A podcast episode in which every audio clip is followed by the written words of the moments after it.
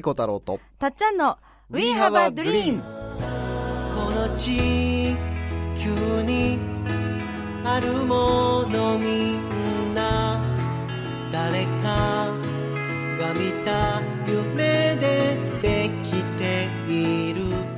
作家の翡翠小太郎です。たっちゃんこと田島かすみです。We have a dream は言葉の力であなたの夢を応援していく番組です人生を変える瞬間になればとっても嬉しいです。嬉しいです。今週もお送りします。夢が形になったんだ翡翠さん今日の名言は何ですか？今日の名言はですねまあちょっと今日の名言に行く前にあの、近況話してもいいですか、ね、お近況お願いします。あの僕ね、もう25年ぐらい、その毎日着てるうん。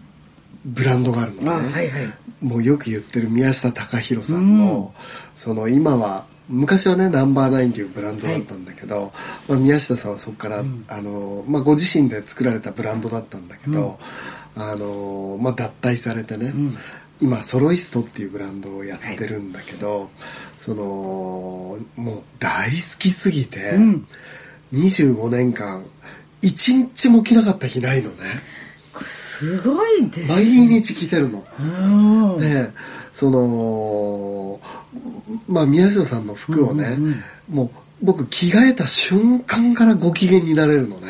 あ来た瞬間ってことですね。来た瞬間に。はい、普段着からお出かけ、まあパジャマからパジャマから。朝着替えるじゃない、はいはいはい。その日着ていく服に、でジャケットとか、うんうん。本当にかっこいいのね、うっとりするのね、うんうんうんでだから宮下さんの服着るたびに、うっとりして、ん。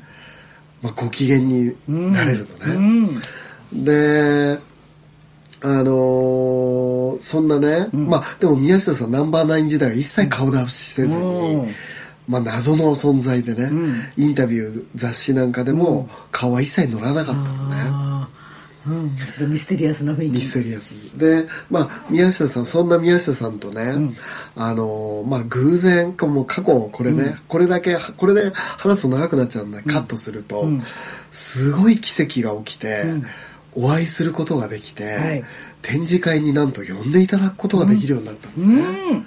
まあ、この奇跡の話はね、まあ、すごい奇跡なんだけどもう何度も話してるんで、今回はカットするとですね、まあ、展示会呼んでいただけるようになって、今回もね展示会に行ってきたばかりなんです、うわ2023年の春夏に、へえなんかお客様としても一つ展示会呼んでもらえるっていうのはね上等うんそうそう。だって宮下さんの展示会はアイドルとか、ミュージシャンとか、たくさん有名な方いらっしゃるから、すごいそういう展示会呼んでもらえるのね嬉しくて、毎回そのもう呼んでいただくようになってから、はい。まあ数年経つんだけど、まあ、でも毎回緊張するの、うんうん。もう宮下さんが今回はどんな世界観で作ってるのかなって、本当にワクワクするし、25年間、ずっとワクワクしてるのね。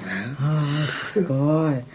うわでず25年間ずっとワクワクしてる、はい。その宮下さんの最前線が、展示会で見、んうん。全作品が見れるわけ、うんうんうんお店行っても全作品見れないから。あ展示会って全作品そのシーズンの世界観空気感っていうのがやっぱり全部見ると伝わってくるから、すっごい楽しみなうのね。でわ同時に緊張もすごいするわけ。へー。僕やっぱりファッション業界の人、ん。当然おしゃれな人ばっかりですね、うんうんで僕ファッション業界の人でもないし、周りはね、まあ、俳優さんもいたりミュージシャンもいたり、ファッション業界の人でおしゃれな人多いでしょ、はい。でで宮下さんもね、日によってはいるわけ。で、まあ、カチコチになるわけね。で、まあ、毎回カチコチになるんだけど今回行ってね、あのー入って、はい。服、まあ、棚に飾ってあるから、見てたの。そしたら。あ今回こういう感じと思って見てたのね、まあ俺すっごい集中して見るから、うん。あの周りが一切見えないんだけど、はい。見てたら、はい。僕の知ってるスタッフの人が来てくれてはい「翡翠さんそれあのお客さんの服です」って言われてね。あの展示会に来たお客さんが、あの脱いで、要は、あの、なんていうの？黒、黒、クローゼ、クローゼットじゃん。クローク。クローク。はよ言ってって。ははよ言ってそれ。俺ね、展示館でお客さんのクローズ、勝手にお客さんの服触って、ずっと見てたのね。はよ言って。試着する時からだから預かってる服が並んでるってことなんですね。一角、一区画、一角間にそういう、一区画にそういう場所があって、でそれも同じ服と同じように並んでて。もう、令和一恥ずかしかったね。本当に恥ずかしかった。な、いや、もう、なんか令和一泣いて笑ったけど、どうしてそんな面白いでもはよ教えて、そういうこと。でもスタッフの人にすると、すごいやっぱ真剣に見てるし。もうお客さんの、お客さんの服、勝手に触ってるわけだからね。内側こうなってるんだ、とかやっぱりみんなおしゃれだから、ファッション業界の人の服だから。外すぐらいの勢いで。だって、かっこ悪い服が並んでたらわかるよ。そうだね、そう。そうだけど、そうだけど、ほら、他の展示会といってもやっぱほら、ゾーンゾーンにこうやってね、一連の流れがあるじゃないですか。お客さんが一応バラバラですよね。うん？ああのもう一箇所に全部かけられてる綺から。麗なスーツコーナーみたいな。そうそうそうそう。あまり違和感なく。でも展示会ってそういう感じでかけられて あ、る本から。当？展示会ってそういうふうに。そういバーッと一つのあのデザインがあって色違いでいろんなうんとかじゃなくじゃなくそのあ、いや、そのシリーズで並んでるけどそのお。客さんのかかってるのもそれぐらい素敵だったってことですか？どういう？それでこんな俺ほんと早い言って、これ。お客さんの服ずっと触ってたよ、俺。お客さんも声かけづらいよねあ危うく出入り禁止になるとこやった。お 俺の。ででもあのせめてあの石井さんのフォローで思うんですけどやっぱり宮下さんのとこだからみんな宮下さんのものを着てきてるからうん、あ、宮下さんの、だから俺もね、宮下さんの服がやっぱ多いから、なんかバックナンバーが、なんか、その、ちょっとバックナンバーの世界観から見せるのかなっていう。宮下さんの服は俺ほぼ全部知ってるから、あの、やっぱり宮下さん率結構あったわけ。着てるわけ、やっぱり。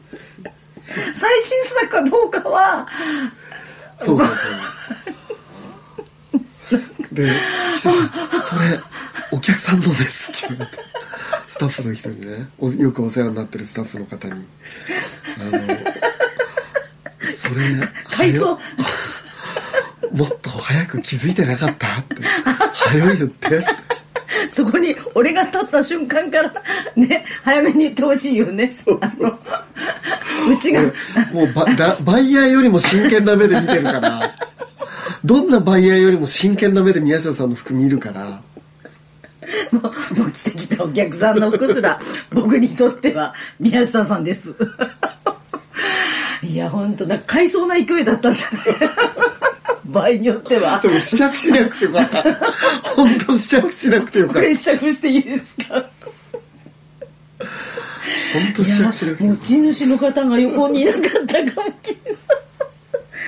本当面白い。それはね勝ち越しで緊張した後のた。そうそうそう。まあ、それはね、まあ、近況、近況です、近況、近況。つかみとしては最高のこれも伝え方の伝え方のセオリー的に完璧ですね違えこれはね、メッセージが特になうい。ないな単に面白かっただけいや間違いだらけで間違いなしぐらいのメッセージしかないからね。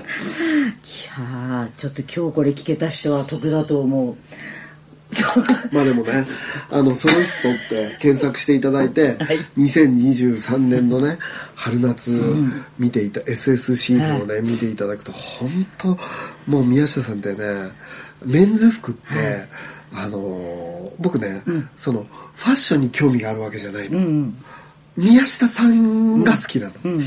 うん。ちょっと待ってもで宮下で伊勢丹メンズ館行くと、はい伊勢丹のメンズ館行くと、世界中の、まあ、ディオールからね、セリーヌから、あの、グッチからね、あの、そうそうたるブランドが伊勢丹メンズ館で、もう世界的に人気のある服って大体伊勢丹メンズ館でん。入ってるのね、うん。であの僕は、服が好きなわけじゃなくて宮下さんが好きだから、うん。そういうトップクラス世界トップクラスの洋服を見るのも好きなの、洋服が好きなんじゃないんだけど、宮下さんとの違いがわかるから、はい。洋服見るの好きなの。ね他のブランドのとこも行くってことですね。うん。で見ると本当に素敵な服はもちろんたくさんあるんだけど、うん宮下さんの服のようにオーラ出てる服は本当に少ないのね、だからもう買いたくてしょうがないっていう気を起こしてくれる服がまあ正直ないんだよね、まあそれは俺の好みが宮下さんに合ってるって言ってしまえば終わりなんだけど、俺から見ると宮下さんの服で慣れてると本当に宮下さんの服って光ってるから、あの別格なんだよね、すいません。さっきのそ のお客さんの服。をねあのずっと見てる俺の俺のね説得力ないと思うけど。お客お客さんすいませんちょっ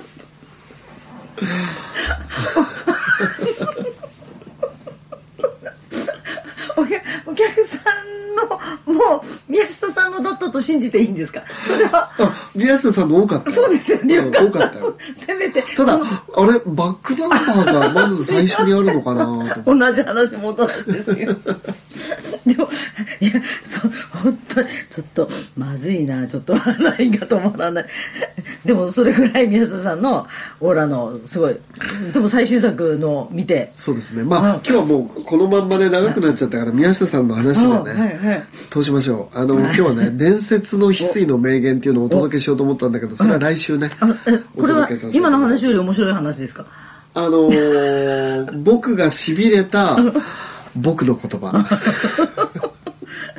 来週はね。面白いわけじゃないですね。はい。はい。はい今日の今日のは面白いだけ宮下さんで、ちょっと今日は行っちゃいましたね。ねえでもそういう話はあの憧れの宮下さんに届くんですか？今日、今日のはちょっと届いてほしくない話。今日のは届いてほしくない話。石井さんいらしてましたよだってねでもね、あの、服従って服に従うって書くでしょ？うんうんうんうん衣食住って、服がトップバッターなのね。ねえ。で、なんでかって言ったら、服が気持ちを作るんですよ。うんうんうん。だから、気持ちが一番だよってことだと僕は認識してます。あー。素晴らしい、うん。でうちの息子が、やっぱり僕がファッションを愛してるからその宮下さんの服を愛してるから、息子がそのファッション専門学校に通ってるんだよね、うん。はい。別に僕がおすすめしたことはないんだけど、うん息子は多分僕の後ろ姿を見て、ファッションって楽しいんだなっていうのが言葉にせずとも。はい。だって息子が18歳ですから、僕は生ま息子が生まれてからずっと宮下さんの服一日も欠かさず着てますから、あ息子の年齢よりも、そのさらに7年ぐらいキャリア、25年のキャリアがありますわかあそうですよね。毎日目の前に見てるのは翡翠さんが見れない背中を見てるわけですもんね、らそうですね。いつも。そうなんですよ。ね着てる姿は息子さんの方が見てるってことそれは目が超えますね。それでねあのーでもその息子がね、服の専門学校行く時にあのー、面接でね、はい。秘策を授けたんですよ、うんうんうん。あのーこう言うといいぞって、うんうんまずあのーこれはうん。うちのお父さんが僕のことを僕の言葉を一冊にしてくれた本が出てます、はいはい。フジテレビのね、あのフジテレビ系列の不走者さんから出てます。ういうとこまず本を渡しなさいと。できないもん勝ちの法則ってね、うんうんうんこれ僕の言葉だけでできてる本ですって、まず本を渡しなさいと、面接官に、はいそして息子ファッションの知識ほぼないから、うんあのー僕はね、あのーファッションに関する知識はそんなにあるわけじゃないんだけど、うんうん。衣食住っていうねお？言葉トップバッターにうんうん服が来るっていうのはうんどうしてなんだろうと思って、うんお父さんに聞いてみたんですいい話これ作り話だよ。面接でこう言うといいよって、うんうん俺が考えてあげたストーリーね、はいはい素晴らしい。でお父さんは衣食住っていうのは、なんで普通は食べ物が先に来るだろう、うん。うんもしくは住むところが先に来るだろう,、うんうんうん。なんで服がトップバ衣食住のトップバッターなんだろうって、うん。僕は疑問に思った時、うん。お父さんがファッション楽しんでるからん。聞いてみたんです、うん。そしたらうちの父が、んファッションっていうのは、ん。服が気持ちを作るんだ、うんうん。気持ちが人生を作るんだ。だから服がトップバッターなんだ。気持ちがトップなんだ。うん。父はそう言ってたんです、うんうん。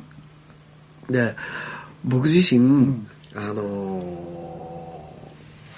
ーまだそんなねファッションのことは、んあのー詳しくはないんだけど息子、そのファッションのこと聞かれたらほぼ何も答えられないから、もうもう詳しくないことを最初に言っちゃえと、突っ込まれたらほぼうん答えられないから、は詳しくないんだと、ん。ただ父をあれだけ毎日楽しませているうん。ファッションということを僕は研究してみたいんです、ぜひここに入れてくださいと、日本文化服装学院。はいはい。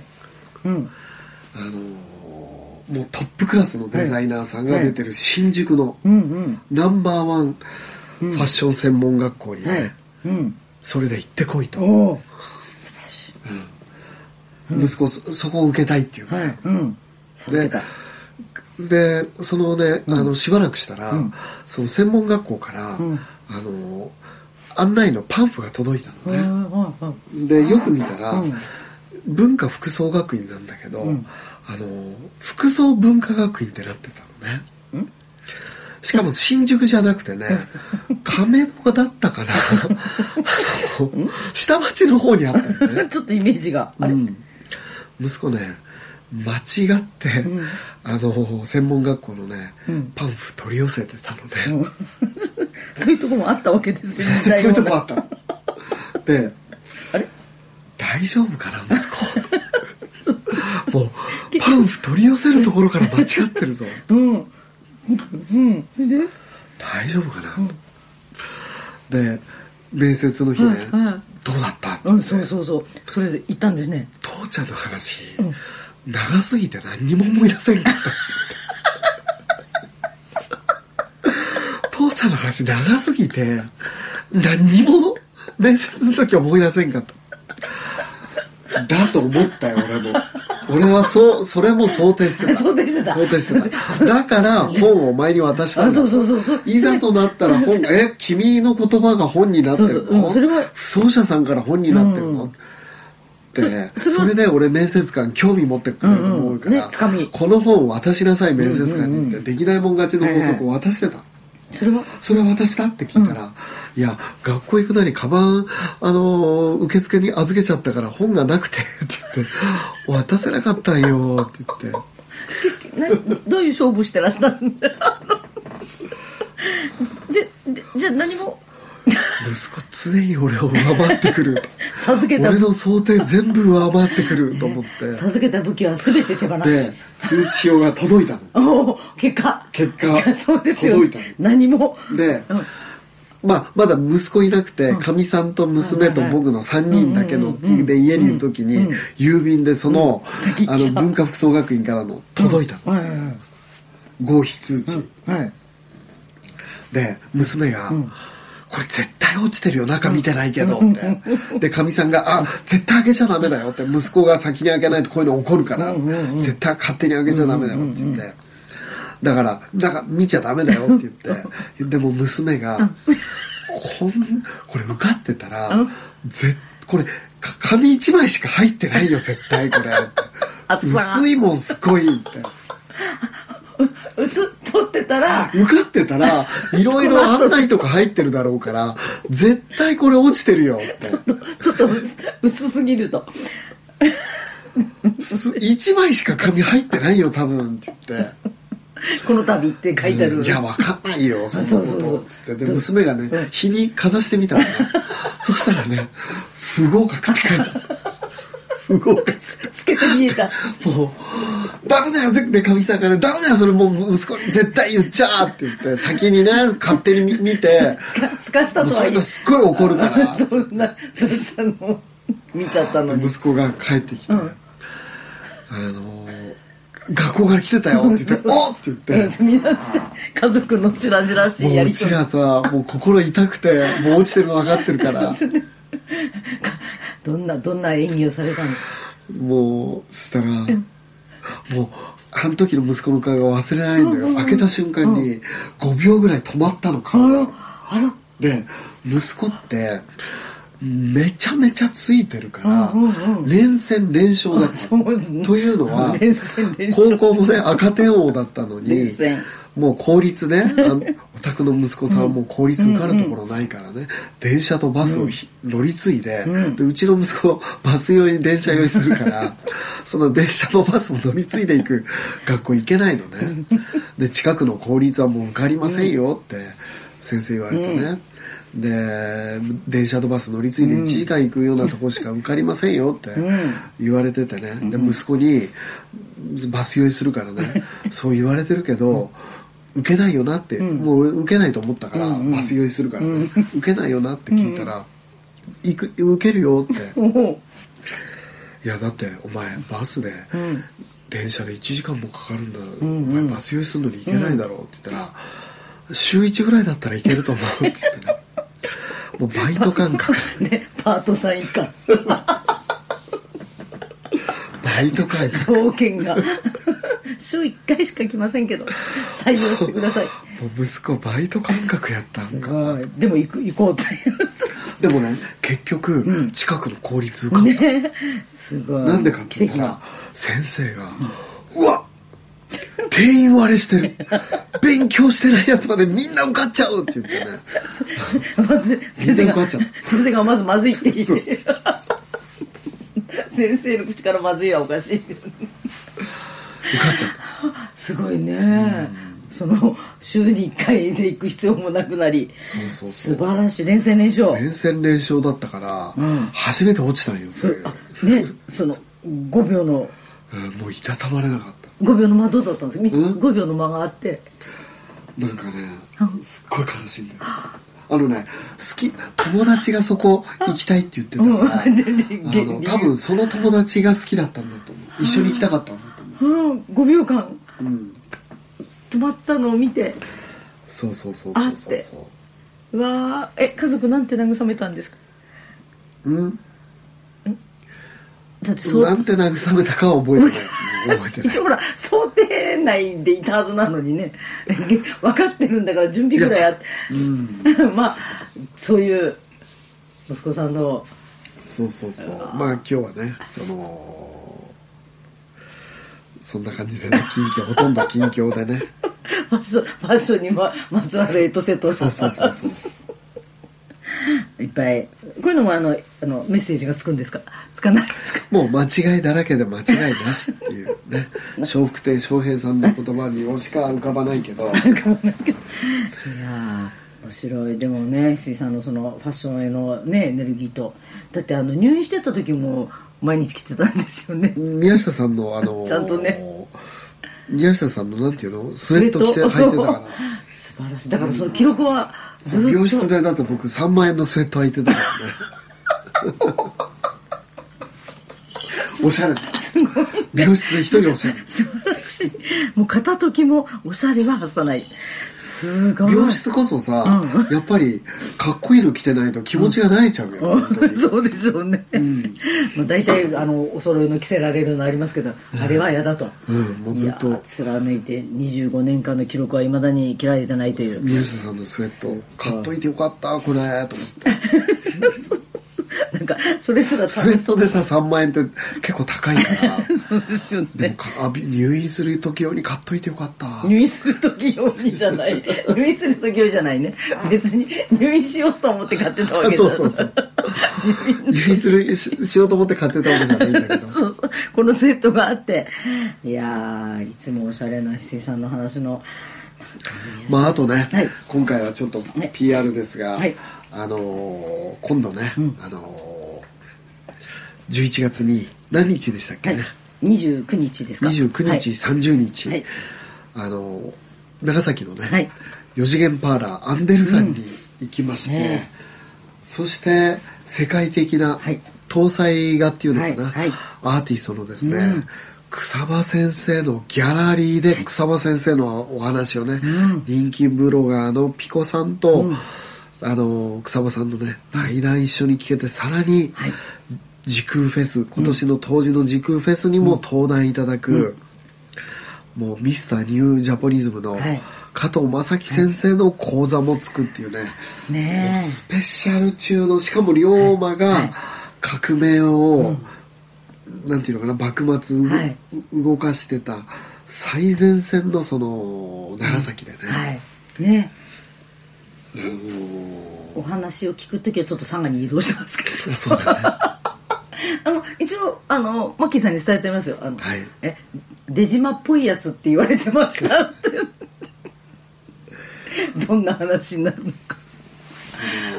まあ スペシャルのイベントなので、うんこれ、これは案内ははい。概要欄に貼っとけらはい、れはいるん、ですか、あいつもう、もう皆さんぜひ、あとね、時空フェスも。今月中はね、超早割期間終わってしまったんですけど、まだ今月は早割がそうなんまだギリギリ効きますので、はい。ぜひぜひ。ぜひね、うん、本当これは来ていただければす。すごいたくさんの方がね、あの、超早割りの時もお申し込みいただいて、ね嬉しいのはな、初めてっていう方が、水産の本をあの、図書館で読んで、そう 図書館一応 OK ですか？あ ?OK、OK です。です嬉しいです嬉しいですよ それで、それでね、会いに行きたいですっていう方がいらして、なんかそういう方々があの YouTube のところにコメントを出してくださってるのが、すごいやっぱり響くし、嬉しいじゃないですか。で、一人でやっぱ行きますのドキドキ感も伝わってくるし、ぜひ皆さんには、まだまだあの、12月22日のね、うん時空フェスはまだ大募集をおさせていただいてますんぜでひ。これはね、んまあ頂上戦士ケルマディックさんが来る、うん。ミスタージャポニズムのうん。加藤正樹先生が来る、そしてミュージシャンの、ね僕は YouTube 毎日配信させてもらってる、は YouTube のねあのバックで、んギターを奏でてくれるユウさんはい。が来るそしてキーボーディストのヒロさんが来るっていうね、すごいですね。最強夫人で太陽の復活祭をね、はいお祝いしてね、みんなが生まれてきた意味をね、はい。一緒に思い出せる日にしたいと思います、はい。ぜひ皆さんとご一緒したいと思います。お待ちしています。ありがとうございます。ありがとうございます。